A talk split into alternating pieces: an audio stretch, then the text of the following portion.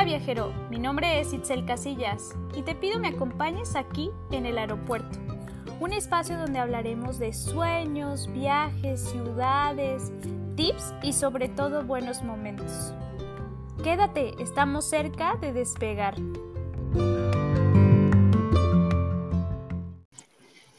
Hola, hola viajeros, ¿cómo están? Nosotros estamos súper bien, súper emocionados de tenerlos otra vez aquí en el aeropuerto y contarles que como siempre estamos felices porque tenemos a viajeros internacionales aterrizando dentro de este aeropuerto. Y el día de hoy no es esa excepción. Yo estoy muy feliz de darle la bienvenida a Adolfo. Adolfo es un muy amigo mío que, que, conocí hace algún tiempo y bueno, él es un joven político venezolano, iluso descendiente, con estudios de Derecho en la Universidad de Carabobo, en Venezuela, y posee diplomados especializados en políticas públicas y en gestión pública en la Escuela Nacional de Políticas Públicas del Perú, un diplomado en Derechos Humanos y Justicia Penal Juvenil en la Universidad de Carabobo, en Venezuela, y un curso de especialización en gerencia de campañas electorales en la Universidad Unida de Paraguay. Actualmente es representante del Perú en la Red Latinoamericana de Jóvenes por la Democracia y tiene algunos reconocimientos dentro de los que mencionaré. El reconocimiento al Premio Internacional Líder Emergente en el 2018, otorgado por la Unión Global por la Democracia y el Congreso de la República del Perú. El reconocimiento ciudadano bicentenario, otorgado por la Organización de Jóvenes del Milenio en Perú. Y el reconocimiento en nombre de la Red Latinoamericana de Jóvenes por la Democracia como representante del Perú por parte de la Red Mundial de Jóvenes Políticos en el primer encuentro de jóvenes que inspiran en el Palacio Municipal de Lima. Entonces, me da muchísimo gusto el día de hoy presentarles a Adolfo. Y antes de irnos con él, quisiera saludar a todos los eh, oyentes que nos están siguiendo de todas las partes del mundo, porque déjenme decirles que esta comunidad ha crecido demasiado y quiero saludar a los oyentes de México, de Estados Unidos, de Irlanda, de España, de Argentina, de Perú, de Nueva Zelanda, de República Dominicana, de Canadá, de Guatemala, de Chile, de Suecia, de Italia, de Brasil, de Venezuela, de Panamá, de Lituania, de Colombia, de Costa Rica, de Taiwán, de Austria, de Kenia, de El Salvador, de Hong Kong, de Reino Unido, de Hungría, de Ecuador, de Serbia y de Montenegro. Gracias por estar aquí en el aeropuerto. Y ahora sí, bienvenido. ¿Cómo estás, Adolfo? ¿Qué tal, amiga? Muchísimas gracias. Este, feliz de estar acá. Al fin se, se dio la oportunidad y nada, muy contento que, que este podcast esté llegando a, cada más personas y nada, a, a cada más países. De verdad que estoy muy contento por ello. Muchísimas gracias por estar aquí. La verdad es que habíamos tratado de gestionar esta reunión para platicar desde hace muchísimo tiempo, pero bueno, es un joven muy ocupado y no nos habíamos podido coordinar, pero me encanta que estés aquí. Y bueno, contarles un poquito. Adolfo eh, es eh, nacional eh, venezolano, nacido en Venezuela, sin embargo lleva algunos años residiendo en Perú. Me gustaría, Adolfo, que nos puedas contar cómo es esta transición de estar eh, en Venezuela, por qué es que te vas y ahora cómo es que te sientes o, desde hace cuánto estás vivido en el Perú. Sí, mira, eh, principalmente eh, la salida de Venezuela fue básicamente un exilio forzoso, realmente no, no fue algo que, digamos, yo esperaba o, que hubiese querido, la verdad. Eh, como todo joven, uno hubiese querido hacer su futuro en su país y, hacer su vida en su país, ¿no? Eh, pero nada, desde los 12 años me he involucrado en la política y en política partidaria desde los 15. Eh, nada, básicamente gran parte de mi vida ha sido viviendo una dictadura y nada, básicamente el trabajo era justamente tratar de buscar eh, una salida democrática, eh, tratar de, poder tener libertad en nuestro país. Y bueno, como todo, este, se puso un poco más tenso, un poco más difícil y tuve que tomar la, la difícil decisión de, tener, porque básicamente eran eh, dos opciones, o ibas preso o te mataban. Entonces dije básicamente, bueno, preso no, no contribuyo en nada y muerto mucho menos, ¿no? Entonces es ahí donde, digamos, tomo la, decisión de, salir de Venezuela y bueno, llegar acá al Perú, que, se ha convertido en mi casa y, mi segunda patria, básicamente, desde hace ya seis años. Qué, difícil situación. Eh, me acuerdo que me la contaste de manera personal y creo que nos mueve a todos porque eh, en México nunca hemos vivido una dictadura a ese nivel y creo que no conocemos como las ni las causantes ni lo que viven en el día a día. Quiero preguntarte, ¿qué pasó en ese momento? O sea, ¿cuándo es el momento en el que tú dices, tengo que irme, bajo qué circunstancias este, te viste obligado a salir y tomar esa difícil decisión? Sí, mira, eh, el partido eh, en ese momento eh, fue el partido este, que más presos políticos tenía, que es el partido de, de Leopoldo López, que es Voluntad Popular. Era el partido político con más presos, era el partido más perseguido, donde sus dirigentes básicamente los teléfonos no los tenían intervenidos, eh, sabían dónde vivíamos, nos perseguían. Y hubo un momento, recuerdo bien, en el 2000, entre 2016, casi entrando el 2017, que es donde llevamos a cabo el referéndum revocatorio eh, en contra de Maduro. Recuerdo muy bien que, nada, llegué a la casa, conseguí a mi mamá mal, obviamente, y, y era porque, bueno, nada, eh, la habían comentado personas muy cercanas a ella, porque ella en un momento eh, trabajó con el gobierno en ese, en ese entonces, y nada, llegaron personas muy allegadas a ella este, que le comentaron, así digamos que de frente, de que hablara conmigo, que tratara de hacer que, que me alejara de la política, del partido, y que si pudiese que me fuera del país, este, porque si no, básicamente me iba a encontrar muerto eh, en un río, ¿no? Entonces, ya como que era un, primer aviso de que, nada, que, había que hacer algo. Y obviamente no, no, solo por mí, sino básicamente por, por la integridad y la seguridad de ella, de, mi hermanita y bueno, de toda mi familia básicamente, ¿no? Sí. Oye, ¿y qué pasó con tu familia porque es un, pues es un proceso y una decisión que tienes que tomar rápido, ¿no? O sea, si sabes que ya tienes esta situación, pues tuvieron que moverse. ¿Qué pasa con tu familia? ¿Ellos se quedan o lograron salir contigo? Sí, bueno, la, verdad que fue básicamente tipo un mes, un mes y medio después de eso que, yo tomo la decisión de irme. Eh, en ese momento yo no tenía orden de captura. Eh, yo me entero luego, estando ya acá, que se había generado una orden de captura en mi contra. Este, pero no, ellos no salieron conmigo, ellos es más, siguen todavía en, Venezuela, lo que es mi mamá, mi papá y, mi hermanita, que digamos que es el, la, familia más cercana, ellos siguen estando allá en, Venezuela. Y en este procedimiento, eh, al tener tú una orden de captura, ¿puedes volver a Venezuela o, no has vuelto desde entonces?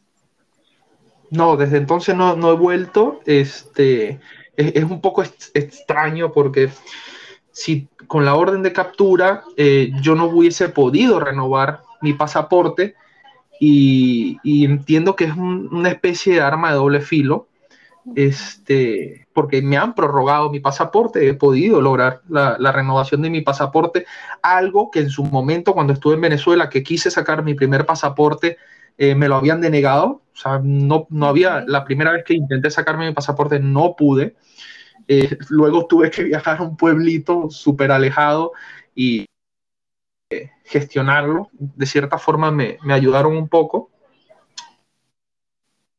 El año pasado hacer la prórroga de mi pasaporte y la obtuve sin ningún tipo de problema. Eh, ingresé a la embajada también sin ningún tipo de problema. Este, y queda esa duda si se mantiene eh, esta orden o no. Porque fácilmente pueden prorrogar, eh, prorrogarme el pasaporte, entender yo de que no la tengo y al llegar a Venezuela me puedan aprender. Meter preso, ¿no? Entonces, como que queda esa duda y la verdad que no, no, he querido, no he querido arriesgarme porque sé de muchos casos que también habían tenido órdenes de captura y de la noche a la mañana esa orden cesó y, pudieron entrar a, Venezuela sin ningún problema. Pero la verdad que no, no, he querido arriesgarme hasta el momento. Sí, es que es una situación súper complicada porque eh, es como es como jugártela verdaderamente y, jugártela cuando ya diste tantos pasos hacia adelante, ¿no? Sí, no, y, la, verdad que conociendo cómo son ellos y cómo, cómo actúan, e, e, es, fácil poder pensar de esa forma, ¿no? Te doy la prórroga del pasaporte, ven sin problema, puedes entrar, pero realmente pisando suelo venezolano me puedan aprender.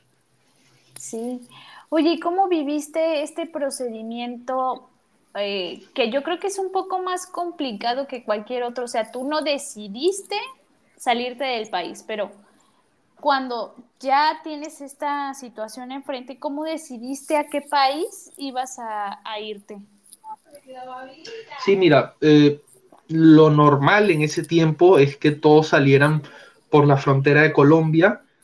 Eh, digamos que las dos fronteras que tenemos más grandes es con Colombia y con Brasil, pero en ese momento la más resguardada y la más transitada era la de Colombia. Básicamente la gran mayoría de los, del éxodo venezolano salió por Colombia. Y, y nada, mira, yo la verdad que decidí primeramente por Argentina, yo me había decidido por Argentina como, como primera opción, por así decirlo y decidí salir eh, por Brasil. Brasil era una ruta un poco menos este, intensa, por así decirlo, eh, pero nunca le quité el ojo encima al Perú, por así decirlo. Este, y nada, mi tránsito fue básicamente por Brasil, eh, pasé la frontera sin ningún problema entré a Brasil, cruzo todo Brasil por avión de punta a punta, porque el país es gigantesco, haciendo una escala todavía. Este, y ya de ahí es donde ingreso a Argentina y me quedo prácticamente un mes, un mes y medio, porque aparte justamente un compañero del partido que, que era, digamos que dirigente regional, se había exiliado en Argentina y justo estaba apoyando las elecciones del Congreso, estaba apoyando a, a PRO, que era, digamos, esta coalición que, apoyaba a Macri. Y nada, los apoyé ese poco tiempo que estuve en Argentina y ya ahí es donde me decanto de, venirme definitivamente al Perú. Sí, y, bueno, supongo hay una decisión en torno al idioma y en torno a, pues algunas cosas similares. En este momento me decías, bueno, temas de afinidades políticas, pero, eh, ¿qué, por ejemplo, qué shocks culturales viviste en estos cambios? O sea, pasar por Brasil y luego entrar a Argentina y luego llegar al Perú. ¿Qué, qué cosas tú veías que no eran similares y que te costaba como, como asimilar? Sí, mira, la, la salida por, por Brasil tampoco fue que haya sido muy fácil, porque digamos que el pueblo que hace frontera con Brasil es un pueblo eh, un poco peligroso por parte, por temas de la minería ilegal. Eh, aparte, la, naturaleza era un poco complicada. Eh, un río se llevó básicamente la única carretera que da acceso. No, no, fue tan fácil, la verdad, el salir. Ya cuando estaba del, del, lado brasileño sí fue un poco más, menos complejo pero nada, mira, yo cuando llegué a Argentina eh, me sentí muy bien. ¿Para qué? Este, Buenos Aires me gustó muchísimo. Eh, las personas súper amables, súper humildes. eh, digamos que cuando estás allí te quitas ese chip de que muchas personas tienen que, que los argentinos este, son arrogantes o, son pedantes y la verdad que estando allá pude ver lo contrario, personas muy cálidas, eh, muy amables y que de una u otra forma sentían y, comprendían lo, lo, que tú has pasado, ¿no? Y, y se ponían un poco en, en, los zapatos de uno, ¿no? Eh, digamos que, bueno, fue muy corta la estancia en, en, Argentina, pero la verdad que el tiempo que estuve eh, fue, fue ameno, por, por así decirlo. Y ya cuando llego acá al Perú, eh, igual nunca, nunca me sentí distinto, o sea, no, no, no, me sentí un extranjero como tal. Este, al principio sí fue un poco, no tan difícil, pero en cuanto al tema de las jergas, porque hay jergas en Venezuela que, que acá se pueden malinterpretar o se entienden de otra forma. Y, quizás eh, el sacarte ese chip de, toda tu vida, básicamente, de, tus jergas, de, algunas palabras, ese tipo de cosas, sacarte ese chip y, poderte adaptar, quizás es, un poco difícil al comienzo, pero nada, si, si tienes toda la aptitud de, digamos que de querer integrarte al país, que, que fue lo que, lo que hice, la verdad que siento que cuando tú quieres integrarte, cuando tú quieres conocer del país, quieres conocer de su cultura, de su historia, que, es algo que a mí me fascina, lo que es la cultura y la historia, a mí me fascina y este país tiene hasta de sobra, que es más, es, algo en común que tiene con, México. Eh, y nada, cuando tú haces eso, la compenetración y el adaptarte al país se te hace muy, pero muy fácil, la verdad. Sí, eh, eso, eso me gusta mucho escucharlo porque creo que, que tienes mucha razón con que el Perú tiene una historia súper grande y también creo que en las regiones en las que te moviste quizá estaban un poco más alejadas de un ambiente migratorio regular, como lo es eh, Colombia, ¿no? que recibe mucha migración pero también creo que era, es un tema em, que te ayuda a ti a entender el mundo, pero también el mundo te entiende a ti como en esta situación de, movilidad forzada al final, ¿no?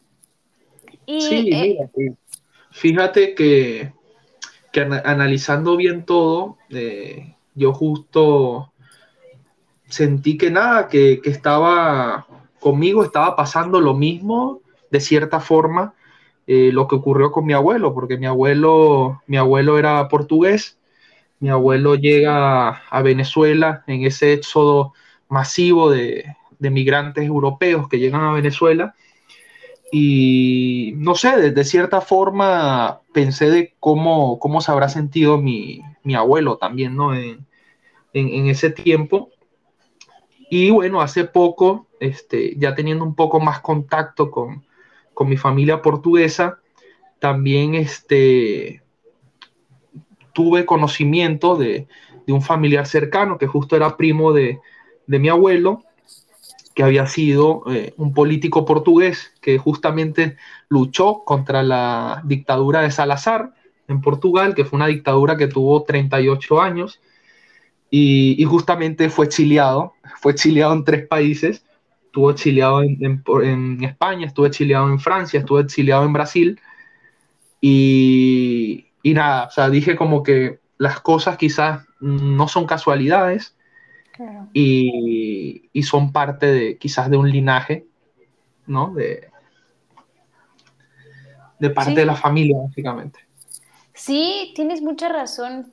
Tal vez es un patrón que se ha repetido por, por diversas situaciones, pero que que incluso los, los une en diferentes líneas del tiempo para entender como alguna situación.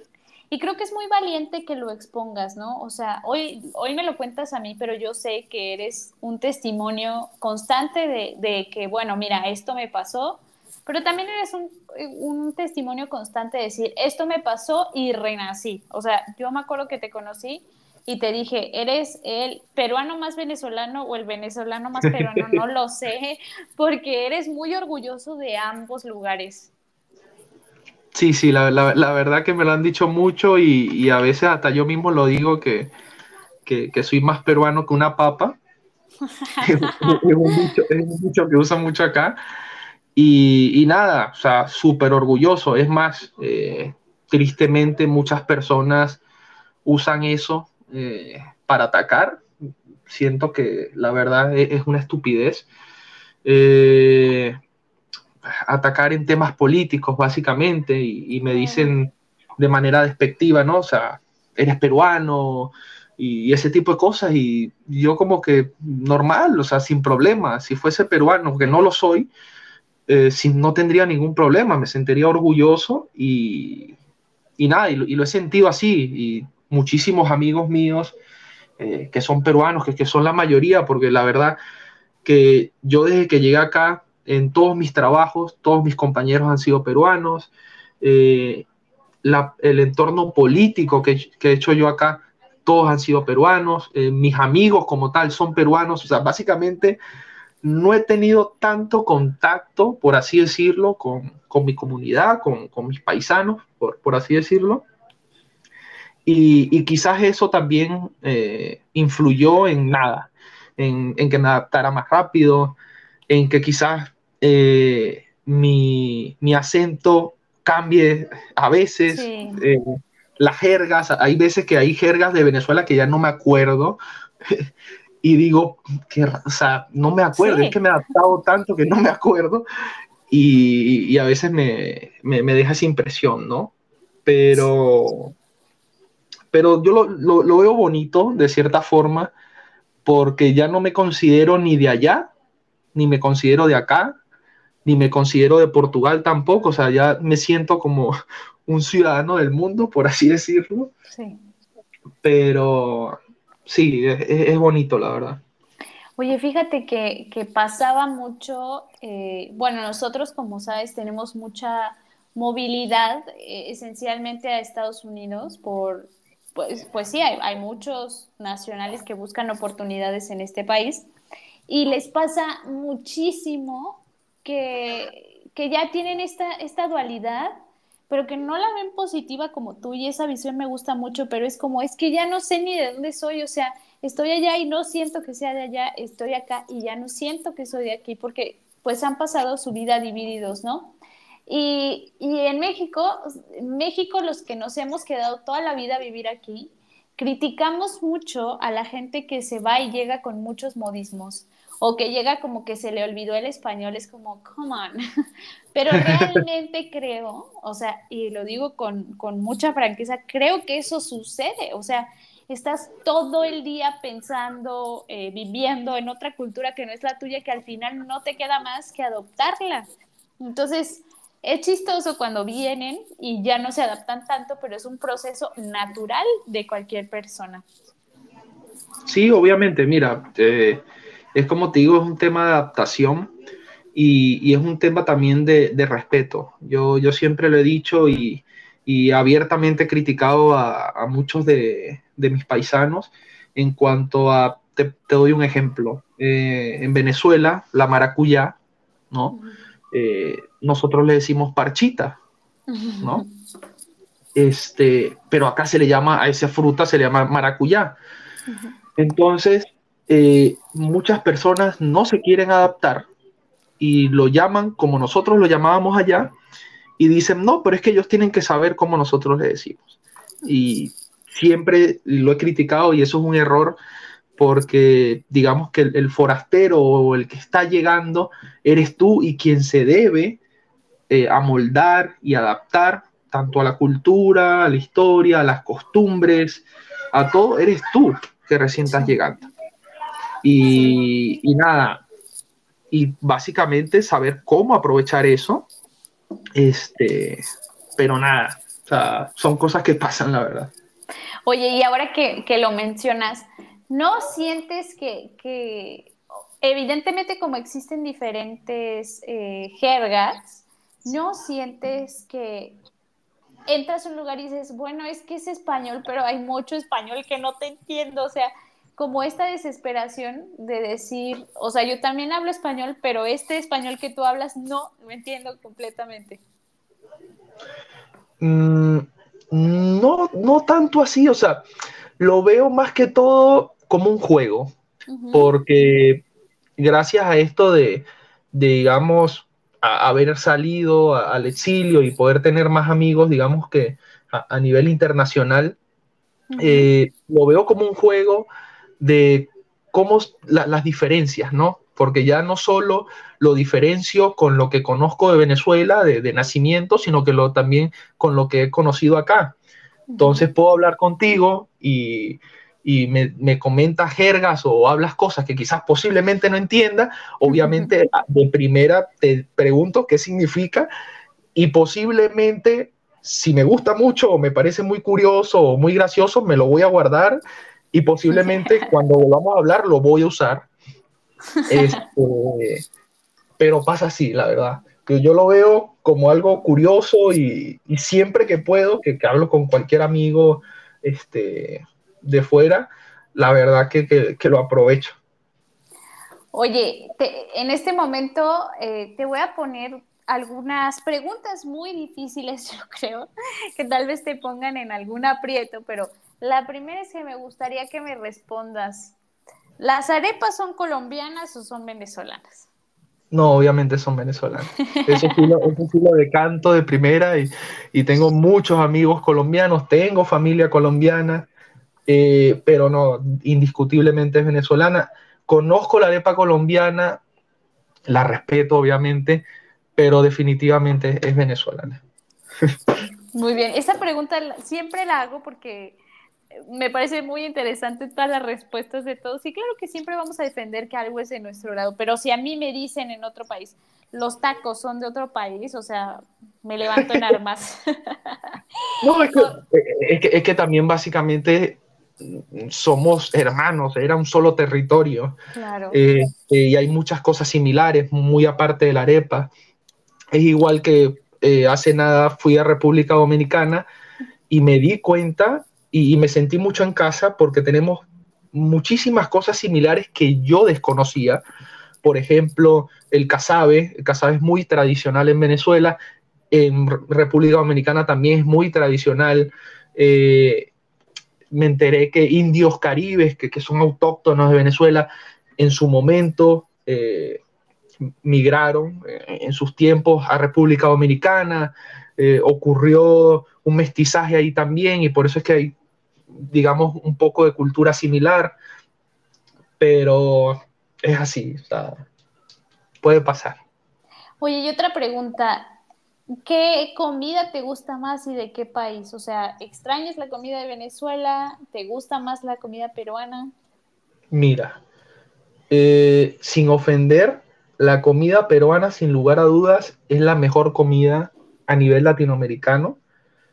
Este, obviamente si hay cosas que extraño de Venezuela, gracias a Dios que justamente por el éxodo acá puedo conseguir muchas de esas cosas, quizás algunas no iguales, por, el tema de materia prima, obviamente. Este, hay cosas que amo de mi país, de comida que gracias a Dios existen. Este, pero no, la, comida peruana es exquisita y siempre lo he dicho, si yo me voy del Perú a cualquier otro país, así sea una vez al mes o un mes sí, un mes no, algo de comida peruana tengo que comer indiscutiblemente. Oye, ¿y qué lugar te parece más lindo que hayas visitado hasta ahora, no solo del Perú o de Venezuela, pero qué lugar eh, te tiene hoy en día como, como cautivado, como en el top de tu mente? Eh, quizás pudiese decir el Cusco. Cusco es hermosísimo. Eh, pude tener la dicha de estar prácticamente una semana y casi que conocerlo todo este, Machu Picchu, la montaña de siete colores, todo el Valle Sagrado de los Incas. Este, de verdad que Cusco es mágico y, me gustó muchísimo. Muy aparte del clima, este, porque también eso es un juego que, yo digo acá con, mis amigos peruanos, que yo me siento a veces serrano o, andino, por así decirlo, porque me encanta la sierra de acá, la verdad. Si me pones a escoger quizás eh, el norte peruano o la sierra peruana, te voy a decir mil veces a, la sierra.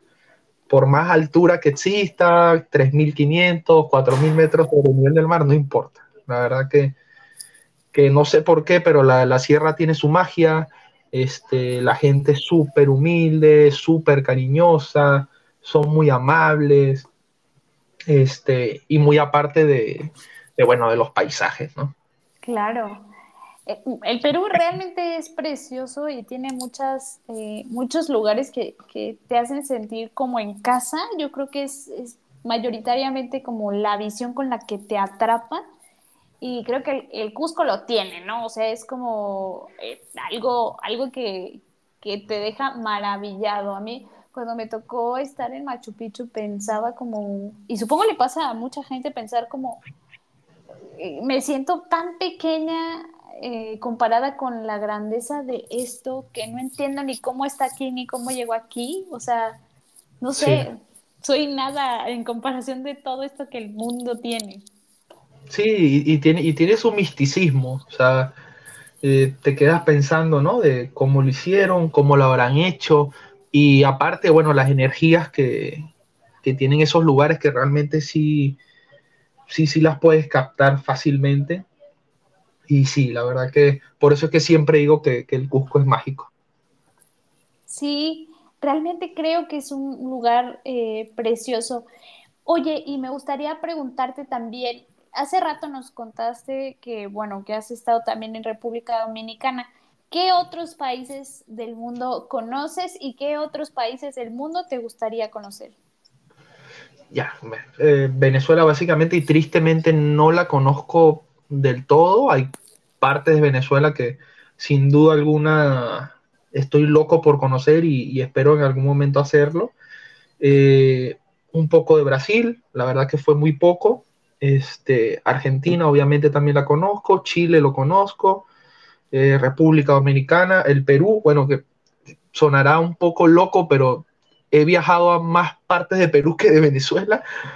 Este, y sin duda alguna, algo que quiero visitar sí o sí, sí o sí, es Portugal, obviamente. Eh, para mí siempre, siempre ha sido como que una meta poder conectarme con, mis raíces, este, poder visitar a mi familia que, de cierta forma no, no la conozco de, manera presencial, por así decirlo. Y bueno, obviamente el resto de Europa, Italia, España, eh, Egipto me gustaría muchísimo también, este, por las pirámides y, por, esa, por ese tema de cultura e historia que siempre me, me encanta y que, que me lleva. Pero sin ninguna duda, o sea, lo principal es, Portugal. Oye, y sobre Portugal, entiendo que, tienes familia directa allá, de hecho, tu apellido es portugués. ¿Cómo es que eh, se comunican? Porque, eh, o sea, es una generación que, que, te separa. Tú aprendiste portugués, ellos saben español, hablan portuñol, ¿cómo le hacen? Sí, mira, eh, justo con, una prima que, que es con la que más hablo, imagínate, es mi prima y tiene 70 y algo de años. Ella me dice que, es, mi, es mi prima abuela. Ella me dice que es mi prima abuela. Eh, mira, tristemente no he terminado de, aprender portugués. O sea, sí lo entiendo muchísimas cosas, la, la mayoría. A nivel de traducción, lo puedo traducir un documento sin problema alguno pero lo que se me dificulta un poco más es el tema de, del habla, ¿no? Pero cuando conversamos, sí, obviamente no, nos entendemos, hablamos portuñol a veces. Eh, justo esta prima que te comento que, que, me dice que es mi prima abuela, ella misma me ha dicho, voy a empezar a aprender español para, para poder este, conversar un poco más. Sí, y este... Y bueno, cuando es escrito, normal, sin problema, hay cosas de español que ellos entienden este, sin problema alguno y cuando hay alguna palabra que se me olvida o que la desconozco, la verdad, Google Traductor y, y, listo, la verdad.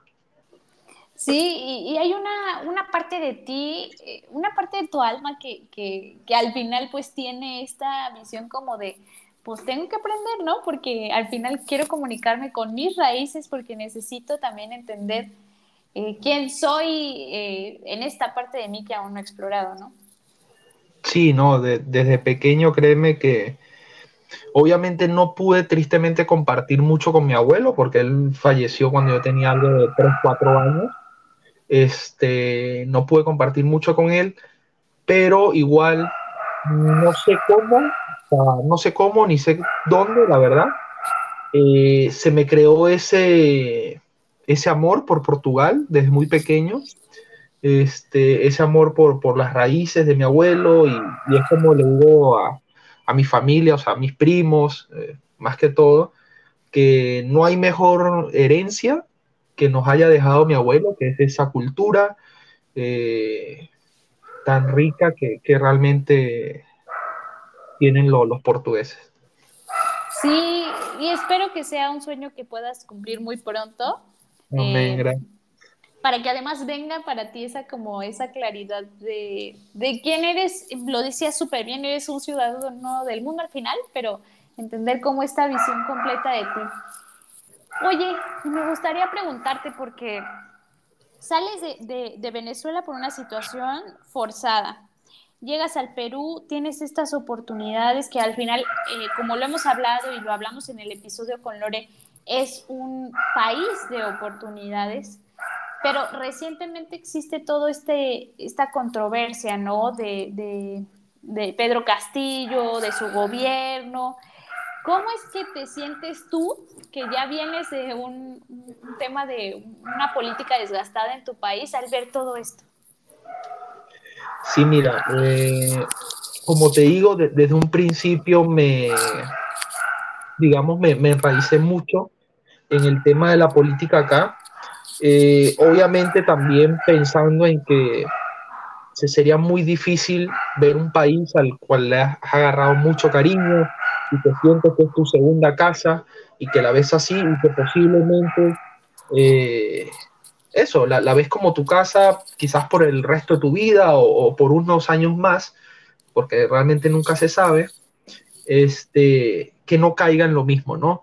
Porque a veces sí se ven algunos patrones muy similares que, generan un poco de ruido y, siento que no puedo ser, eh, no puedo ser ajeno a, esas situaciones y mínimo tratar de aportar en base a, mi experiencia. Y fue lo que hicimos este, durante la, campaña presidencial, justamente en la, que sale Castillo vencedor, entre comillas, siempre lo diré que es entre comillas. Este, siempre lo vi como una tarea el alertar de los patrones muy similares que, habían eh, y que se estaban siguiendo, porque básicamente acá en la campaña siempre se decía que bueno, que, el Perú es muy distinto a Venezuela, que el Perú no va a ser igual que Venezuela, y tristemente ser un patrón que en Venezuela sucedía, que en su momento, cuando, antes de que Chávez llegara al poder, los venezolanos decían que Venezuela nunca iba a ser como Cuba, que eran dos países muy distintos, este, que éramos un país muy rico y nunca íbamos a llegar a ser como Cuba. Y tristemente eh, el tiempo nos dio una cachetada y tristemente estuvimos hasta peor que Cuba. Entonces, era, no podía ser ajeno a eso. Y nada, eh, el Perú acá en, octubre, cuando estuviste este, por acá, era como yo le decía a Mariela, eh, en el Perú políticamente nunca te aburres y, no sé si eso será bueno o no, pero acá todos los días pasa algo políticamente hablando. Eh, es un país eh, políticamente muy inestable, aun cuando tiene instituciones de cierta forma autónomas y, y, un poco fuertes, entre comillas, pero eh, yo siempre he dicho que el Perú básicamente es una materia a estudiar en sí, porque es algo, mm, no sé, este, e-, es, muy raro que un país que sea tan inestable, porque son 30 años que tienen de inestabilidad política, o sea, no, no es de ahora, son 30 años que tienen en lo mismo, eh, todos los presidentes desde el 2000, eh, casi, por así decirlo, están presos o han estado presos o tienen procesos, eh, menos Alan García, que bueno, que se, se, quitó la vida, pero ahí te das cuenta que son 30 años de inestabilidad, pero aún así ha sido el país que más ha crecido en la región. Y aún con todo lo que ha pasado, que en seis años, en cinco años han tenido seis presidentes, que es algo eh, inexplicable, sigue siendo un país fuerte, digamos que económicamente hablando, sigue siendo un país de oportunidades, aunque sí un país muy desigual. E, eso, sí lo he podido notar, es un país muy desigual, eh, es un país donde la corrupción reina, este, lo cual trae muchas eh, desidias, la verdad, a, muchas, este, a muchas regiones. Te doy un ejemplo, este, Huancavelica es la región más pobre del país, la, pobreza en Huancavelica es extrema, pero es, una de las regiones eh, que más dinero le da al país en cuanto a minería. Entonces, no, te explicas cómo, pasa eso. Aparte de que acá por ley, eh, cada departamento de esos que, tienen sus, eh, sus mineras, el 40% de lo que genere la minera en ese departamento, que, le dicen canon minero, va directamente a la región. O sea, el 40% de lo que gana la, minera va a la región, o sea, no lo toca el gobierno central, o sea, va a la región como tal y la gran mayoría eh, no lo invierte, se lo roba y, nada. O sea, la verdad que se vuelve un país muy desigual. Sí, es una cadena muy compleja de, de, situaciones porque al final cada vez que hay oportunidades también existe eh, personas que están listas para tomarlos y, pues eso es un condicionante de un tema eh, desigual para la sociedad y, pasa en muchísimos lados, pero creo que el Perú ha sido un ejemplo recientemente de ese tema en específico. Fíjate que, supongo lo sabes también, eh, en México nosotros tenemos una situación muy parecida tenemos un gobierno que nos dice, no, Venezuela, no vamos a hacer Venezuela, como creen, pero hay tantos discursos parecidos. Y bueno, supongo que tú lo viste en su momento en tu país, que, eh, que la gente decía como, ay, es obvio que no nos vamos a parecer a Cuba, y, pero tú ves todas las señales y dices, bueno, rezo porque no, hago mi parte, pero, pero dudo mucho que no lleguemos allá si eso es lo que sucede. Aquí, bueno, creo que tenemos un, un, país tan, tan grande, tan, tan diverso y, y también en, una, en una conciencia colectiva donde existe mucha oposición, que no ha sucedido más, pero, pero también creo que hay mucho desconocimiento de las personas en donde dicen, no, hombre, eso no nos va a pasar a nosotros. Sí, no, y mira, justo, justo con respecto a eso, este, que, que lo mencionas, yo, yo hice justo un artículo de opinión eh, que, lo compartieron mucho, que tal cual se titula El guion comunista en América Latina.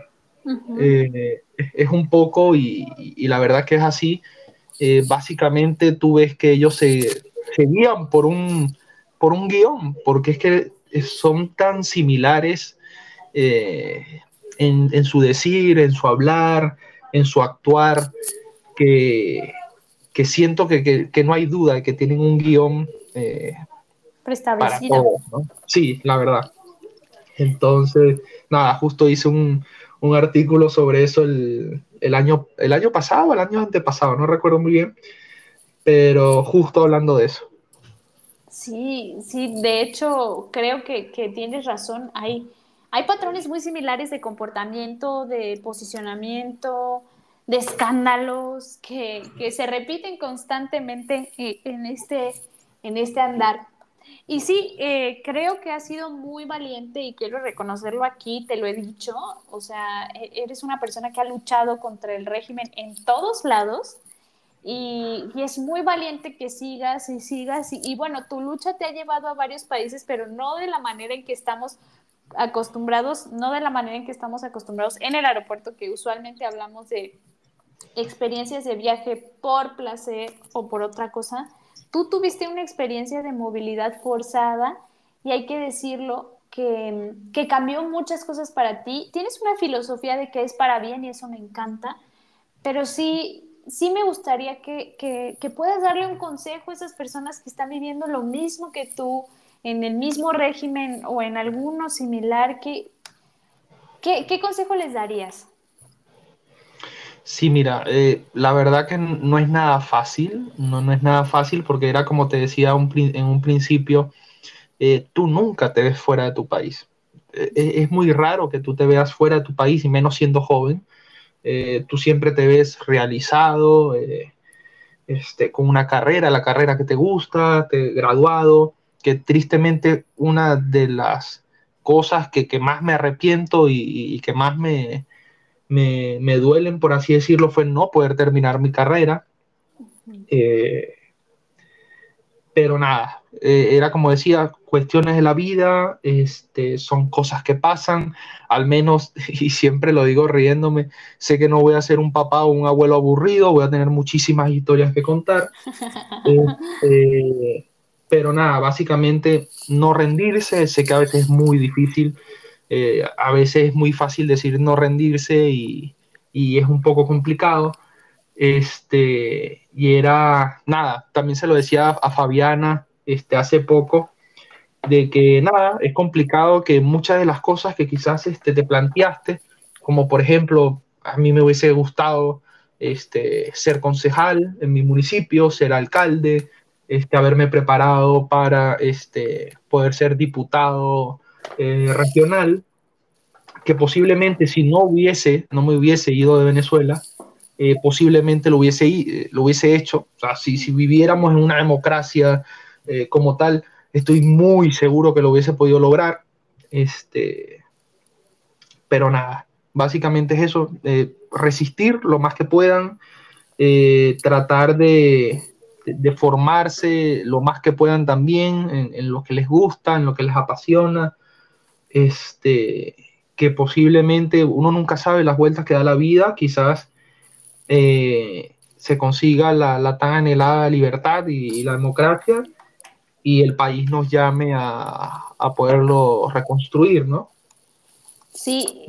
al, menos llegar, digamos, con, ideas claras y, sacarle el lado positivo a, a lo que vivimos. Me encanta esto que me acabas de decir. Creo que lo enmarcaría incluso eh, esta, esta versión de decir, ya me fui, pero no me fui. O sea, no es que me haya ido para siempre, sino que estoy esperando el momento de volver para reconstruir. Eh, creo que hemos aprendido muchísimas lecciones. Yo te agradezco mucho que, que nos, nos, hayas abierto esta parte de ti que, que es complicada de contar eh, que seguro está sanada porque eh, han pasado tantos años y no la cuentas de, en una versión, yo creo que mucho más fuerte hace seis años que todo comenzó para ti. Y, deseo mucho eso, deseo mucho eso para ti, que, que puedas regresar a reconstruir. Esos sueños que tienes no se van y no creo que, que sea pues no creo que sea ni siquiera viable que los deseches porque llegará el momento de reconstruir. Creo que Latinoamérica está pasando por un proceso de transición, eh, la izquierda está mayoritariamente dominando la región, pero esto es un tema de contrapesos y en algún momento la balanza estará del otro lado y, y es cuando nos tocará arreglar todo lo que ha sucedido. Sí, la verdad, arreglar todo el desastre, sí. Sí. Pues Adolfo, la verdad es que te agradecemos de verdad muchísimo que hayas estado el día de hoy con nosotros en el aeropuerto. Yo solo quiero dejarte el micrófono abierto para que puedas decir algo, alguna curiosidad de tu país o de tus países, algo que quieras, con lo que quieras cerrar este episodio juntos. No, nada, básicamente agradecerte este, por la invitación que, que ha sido de, desde hace un tiempo y que gracias a Dios y al fin se, se ha dado. Este, y nada, básicamente siempre, como lo digo, este, siempre cuentan conmigo para, para lo que sea útil, siempre cuentan con este humilde servidor. Y nada, para, para cerrar y, y sé, sé que, que, va a generar algo, pero bueno, no, no pasa nada. Cristiano Ronaldo es el mejor jugador de la historia. Ya. ¡Oh, my God! Ya, con eso dije todo. Lo soltaste. Que, que, no escuche, que no escuche el podcast Fabiana, porque si no, bueno. Sí, sí, sí. Porque bueno, Fabiana, Fabiana defendió a capa y espada a Messi, entiendo. Pero bueno. Sí, como, buena argentina. Ya estoy fundado en Argentina, no pasa nada. Sí, de, de, hecho hay que contarles que existe esta rivalidad y, y, que, bueno, pues por diversas situaciones nos encontramos constantemente por el tema de, de, la red en la que estamos, ¿no? Y en la última ocasión en la que se encontraron Fabi y Adolfo, Fabi te regaló una playera de Messi. Sí, sí, mira. Eh, justo, justo Fabiana me, me llevó una, una, camiseta de Messi con, con, su célebre frase de anda para allá bobo. Este, y ojo, que, que, es una camiseta única y este, que me la pongo y, y, es más, hice el chiste, me la puse allá en República Dominicana y decía que me, me picaba el pecho, me ardía el pecho por, por alguna razón. Este, pero lo que me gustó que es única, o sea, ella misma la diseñó y la mandó a hacer. O sea, que nadie más tiene esa camiseta, que, que es lo bueno. Este, pero no, fue, fue un lindo gesto de que me llevó un regalo, por más que sabe que, que, que no lo comparto, pero, pero fue un bonito gesto. Sí, fue un lindo regalo, unos saludos enormes a Fabi que nos está escuchando también desde Argentina y pues bueno, ahí dejamos. Yo solamente le pregunto a la audiencia qué opinan, si son Team Fabi Argentina o eh, Team Adolfo Portugal. que lo pongan en los comentarios por ahí. Sí, queremos saber.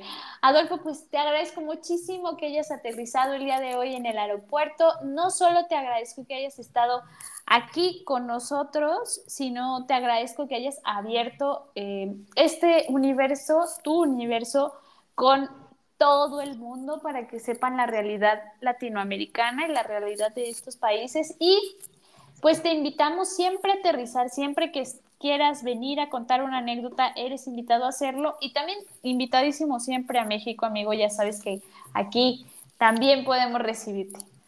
Seguro, no, es más, eh, justo hace como, te contaré, dos semanas, casi tres semanas, le, justo le comentaba a Pepe y a Héctor de que uno de los países indiscutiblemente que tengo en mi lista es México, eso sin lugar a dudas.